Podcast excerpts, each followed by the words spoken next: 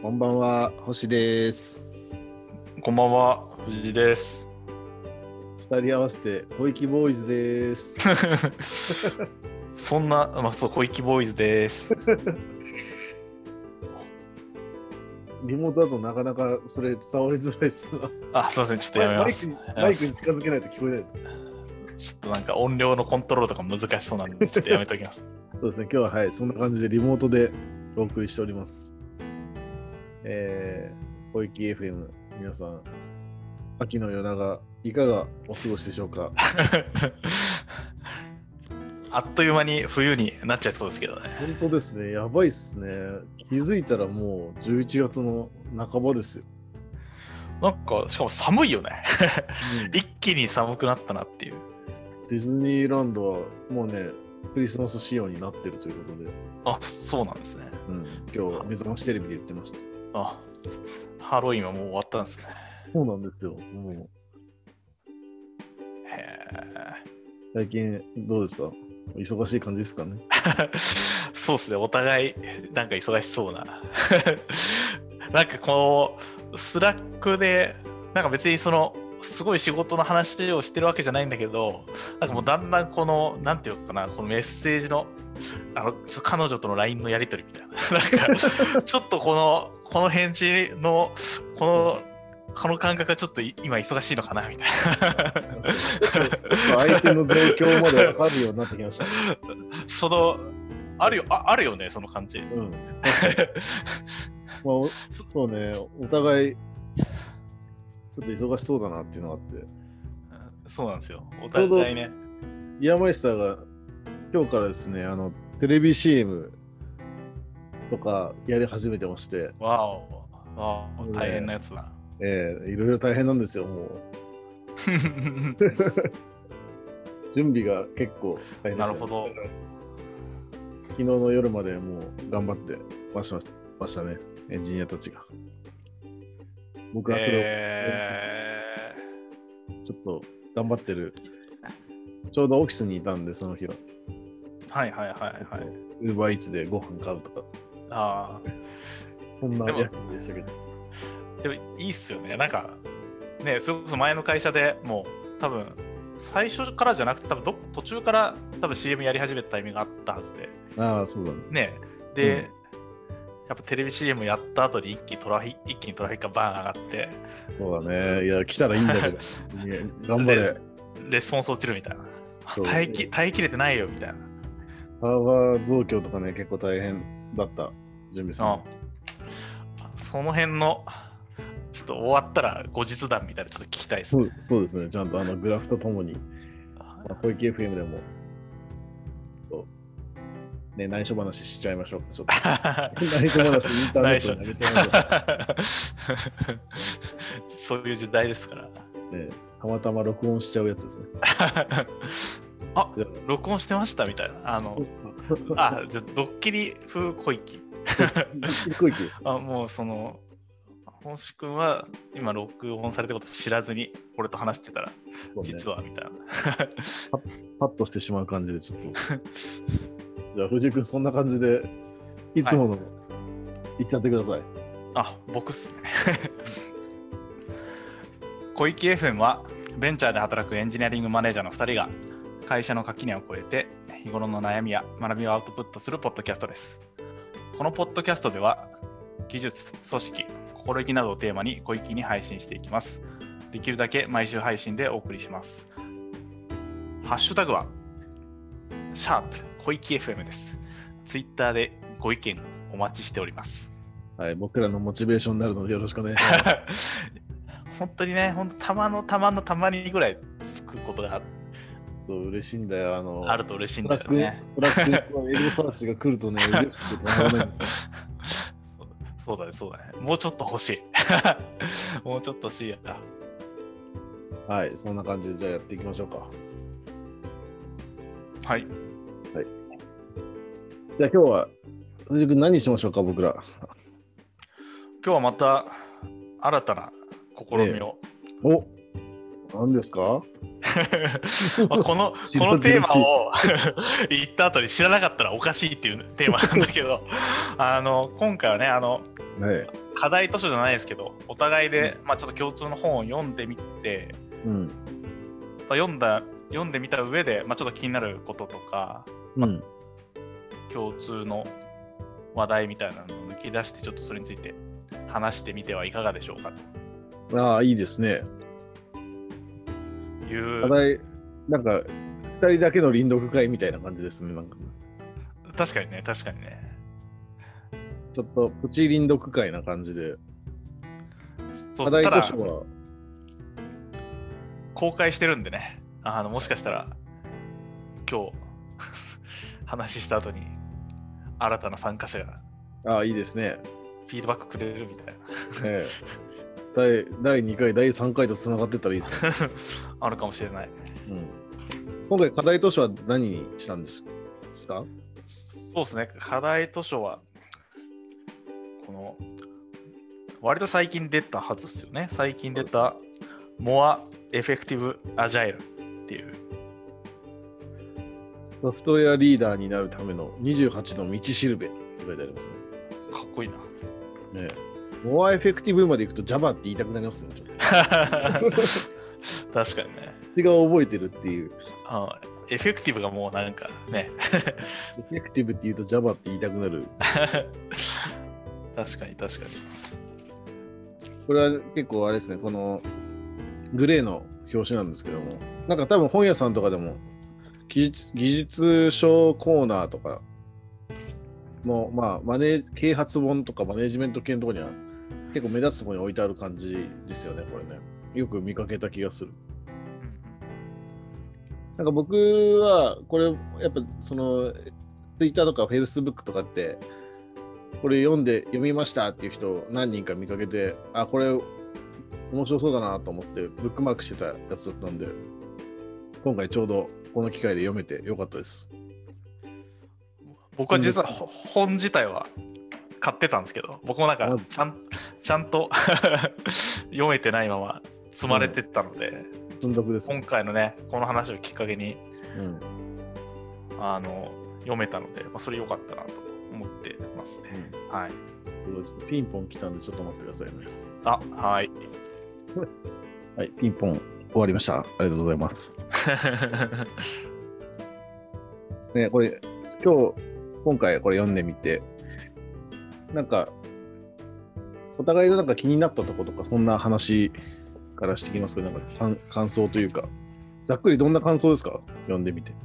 そうっすね。感想としてはなんか今までアジャイルの本とかっていうとそのアジャイルとはこうだっていうなんていうかアジャイルの方法論とか原則とかっていうの話とかうん。なんかそのなんていうか結構学問的な要素があったなという気がするんですけど、まあなんかこれ結構最初のにその筆者の人も自分が著者か著者の人も自分がアジャイルのエヴァンジェリストなわけじゃなくてうん。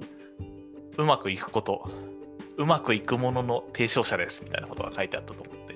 うん。で、まあ、なんかその実践をすごく意識してるっていうのが伝わってきてやっぱ部分的にとか多分いろんな本を読みながら自分流に現場に適応してってる会社とか、まあうんエンジニアリングマネージャーの人とかってすごい多いと思うんですけど。なんかそのコンセプトにはすごい合ってるなという気がしていてなんかそ,、うんそこはまあ最初のそこはキャッチーというかいいなと思いました。まずうんわかる。ねなんかその全部やっぱ噛み砕いて使っていくしかできないしそのまま方法論のままやっていくってわけでもなかなかまあみな皆さんもいかないところとか、まあ、いいかないもののやっぱでも方法論自体は大事だったりとかっていう なんかそのね。ジレンゼロからマを なんかみんながゼロからチーム作ってるわけじゃないっていうのもありますよね、中さんね。いろんな現場にいる人が、もう行ったらチームができてるっていうことも、まあ、半分以上の確率であるじゃないですか、やっぱり。はいはいはいだからその今の状態から、今の状態を想像しながらやっぱ読んじゃいますよね。なんか僕も結構、あの、藤井君の言った感想すごくそうだなと思ったのは、なんかこう、全編通して、なんか、知識とかルールを覚える指南書っていうよりは、なんかここの文章を読みながら実は頭の中では自分のチームのことずっと考えてるみたいな状態が多かったんで、ここはできてるなとか、これ言われなくてもみんなやってるのすごいなとか、はいはいはいはいは逆にリーダー、リーダーに推奨アクションみたいなのも最後まとめで出るじゃないですか、各章で必ず。い。うんうんうんうん。その道しるべ、リーダーの、ソフトウェアリーダーになるための28の道しるべなんで、そのリーダーがすべきことっていうのが、まあ、書かれてるんで、なんだろう、そこの、まあ、チェックリストとして、そこだけ見てても結構面白いなとのは思いましたね。うんうんうん。あとはね、一章一章、まあ、テーマがすごく面白いテーマなんだけど、もう情報量めちゃ多いですよね。すごいよね。よくこんななんか網羅的にいろいろ持ってきたなっていう。うん、これ本当にだから一回一回のテーマ参考文献もちゃんと書かれてるけど、まあ、本もあるし論文も結構引用してるからこれ書いた人結構ガチでえっ、と著者はですねスティーブ・マコネルさんすごいですねもう、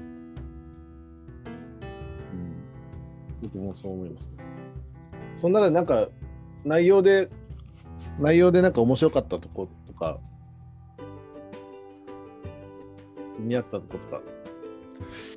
そうっすね。内容として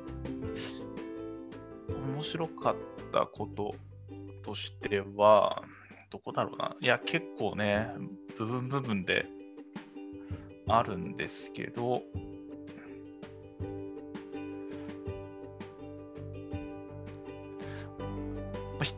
一つあるのは、まあ、その、お互い多分印象に残ったところだと思うんですけど、うん。どうやってマネエンジニアリングマネージャーっていう観点で、うんそのアジャイルチームの具体的な、なんていうかな、具体的な間アウトプットとか、詳細なマネジメントとかじゃなくて、ブラックボックスとしてアジャイルチームを見るっていう。そうですね。ブラックボックスって言葉残ったな。やっぱこれって、こう、やっぱそのコンセプトはわかるけどってやつだと思うんで。なんかあまりこうマイクロマネージメントしないだとか、やり方とかには、なんだろう、あの手出ししないで、どちらかというとそのし仕組みをなんかアウトプットから判断して何か変えたかったらその中の人を変えるんじゃなくて仕組みを変えるみたいな、なんかそんなことが書かれてたと思うんですけど、はいはいはいはい。まあ、チームの規模にも結構よりますよね、それね。うん。ブラックボックス、100人、100人規模のブラックボックス、なかなかのブラックボックスが出てくると思うんで、なんかまあ全編を通してか書いてあったのは、そのやっぱプロジェクトも小さくしようって書いた、小さくするようにしようって書いてあったりとか、あとは、あのスプリントも小さくしようって書いてあると思うんですけど、多分このブラックボックスも、チームも多分できるだけ最小限のミニマムのチーム、最小単位で動かすっていうのが成功確率高めるんだろうなとは思っていて、このブラックボックスもだから、流度とかお大きさによってまた難易度全然、僕と藤井君で多分想像してるブラックボックスの大きさが違うだろうなってのをはいはいはい。見てて思いました。うんうんうん。何人ぐらいのイメージだった今の自分のチーム、20人ぐらいだっけ、20人ぐらい。まあ、そうですね。多分どっちかっていうと、ちょっとブラックボックスで見るのは、えっと、エンジニアだけのチームっていうよりは、なんかプロダクト含めたチームとか、うん、うん、なるほど。プロジェクトとかっていうイメージで見ていて、一個一個のそのプロジェクトとか開発の案件のどこまで見ていくかみたいな。うんうん。なので、まあ、人数で言うと、まあ、10はいかないかなっていう感じですね。うんなる8人とかぐらいかな。ほど。なんか俺、この言葉自体を初めて読んだかもしれないな。読んだっていうか、見聞きした。その概念自体はよく分かったけど、チームをブラックボックスとして捉えるってあんまり誰にも言われなかったなっていうのを感じますね。なんかあった今までそういう経験とか。なんか少し文脈が違うかもしれないんですけど、なんかその、どうやってチームを自立させれるかみたいなのはうん結構考えてはいて、なんかニニュアンス似てるとこあるのかなと思って、うん。なんかその結局その見てマネージメントしていくっていうスタイルではなくてうん。こう任せて任せとかあるいはその自立して動いていけるようなプロセスだったりチームを、まあ、作っていくみたいな。だまあ結果その見る対象がプロジェクトの管理とかっていうレベルではなくなっていくのかなっていううん。のがなんだろうなざっくりとしたイメージかな。うん。なんか、そうだよね。その中でなんか、改めて難しいなと思うのは、まあ、この文章の中でも書かれてたんだけど、そのチームブラックボックスで捉えるっていう章の、まあ、説の中で書かれてたのは、その妨害、妨害するものを除去しようみたいな、紛争解決しよう、指導しようみたいな、まあ、あの、働きやすい環境を作っていくみたいな話の役割とか、優勢順位育成採用とか、まあ、新しい人とか要件とかをしっかり整理するとかあると思うんですけど、このなんか、ここら辺をちゃんとうまくやろうとしたら、多分結構プレイングマネージャーみたいな状態になった方が、妨害除去しやすいんじゃないかとか、ああはいはいはいはい。守守り仲間を守りやすいんじゃないかとか、結構、その、いわゆる中に入らず、本当にこう、なんだろう、本当にこう、チームを関数として捉えて、インプットを与えて、アウトプットを見るみたいな、そんななんかこう、文字通りのブラックボックスに、をやりながら、ここら辺を実現するのって結構むずいよなって思ってて。そうっすね。多分実際は、まあ、ブラックボックスにも多分 結構レベルはあるんだろうなっていう気はそうだよね。してて。そうっすね。なんで多分いきなり全くブラックボックスで言うとただ多分完全に丸投げしてるだけみたいになっちゃうと思うんで 俺はもう見ない。あとは任せたみたいな感じになっちゃうとね。ブラックボックスだけどもはや。なんでやっぱそこのあなんつうのかな。感覚は多分やっぱ結構大事だと思っていて。結局なんかそのブラックボックス、ただ任せて結果うまくいかないとか、うん。あのダメになっちゃうってことを別に期待してるわけではないはずなので。うん。そうだよね。多分お互いの本当関係性としてうん。背中を預けられるみたいな、うん。結構信頼関係必要だよね、やっぱり。その。お互い本当に信頼してないと、やっぱ本当の意味では。例えばその最初任せたとしても、うん。こうなんかちょっと例えば僕から見た時にただなんか進捗がどうなのか分かんないとか大丈夫かなとかっていう不安な気持ちが募ってきて結局進捗確認しちゃうみたいなとか、そうだよね。多分えーあると思うし、我慢してた分、普通よりも余計に細かくしちゃうみたいな。なんかそういう、あれだよね。アンチパターンになってしまいがちだよね。で多分逆にそのチームとしてはそのある程度その自分で決められるっていうなんていうかなそのあある程度の自由と、まあ、あと言い方変えれば責任みたいなのが与えられてる中でそのパフォーマンスを出せるようなうん。なんていうか、まあ、そのこ精神的な安全性とかもそうだし、開発のプロセスとかもそうだと思いますけど、うん、だからなんかそうだね。なんかその単純にブラックボックスにするだけだったらっていうのはありますけどブラックボックスをねうまくやるっていうのがやっぱすごく難しいんだろうなっていう。うんまあ、肝心なのはその本質であるって書いてある。言葉がすごい、おね、わかりやすいからこそ。はいはいはいうんそうですねなんでマネージャーがやるべきことは、チームの方向性が明確であることを確認し、チームが責任を持ってその方向に向かえるよう働きかけることである。うんうんうん。まあ、なんか当たり前のことは言ってる。そうっすね。多分あ、そうだね、そうだね。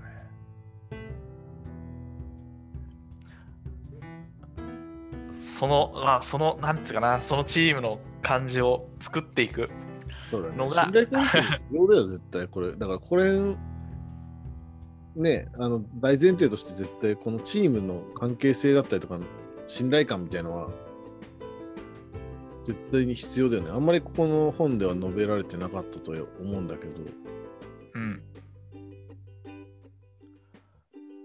まあ多分その仕組みとして提供される信頼みたいなのはまあある気がしていて、多分まあうん。そういうのは多分このアジャイルとかで満たされる部分とか、その短いサイクルでやってるからフィードバックの機会があるとか、まあそういうのは信頼につながってくる部分は、うんなんかプロセスに対して、会社に対してなのか分かんないけど、まあそういうのに対して信頼があるとかっていうのはあるかもしれないけどね。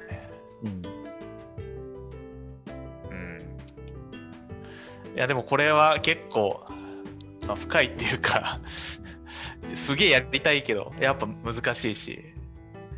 まあ、意識しながらちょっとずつそういう目指す方向として覚えておくっていう感じですかね。ね。学びそうっすね。いや読んでいややりたいとは思った。そうしたいんだとは思ったけど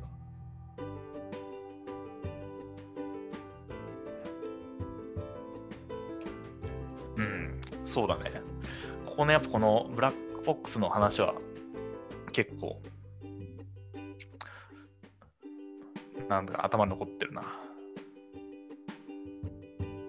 んかアジャイルの話と関関連性って、まあ、さっきの、まあ、小さく細かくやってし信頼スプリントごとにこうステークホルダーにデモしたりとか。アウトプット見せて信頼感持ってくっていう意味ではなんかつながりあるけど必ずしもこの、まあ、アジャイルであることはいはいはいと、なんか100%つながってる話でもないかもしれないなって思いましたね、今話しながら。うんうんうんうんうんなるほどうん。なんかチチームの、なんだろう機能するときの方法論みたいなイメージがあります。はいはいはいはい。うんうん。まあなんかひそうっすね。なんか人によってはね、やっぱアジャイルってそうチームとか組織のうん。チームとか組織だみたいなのもあるし、関係性は強いんだろうけどね。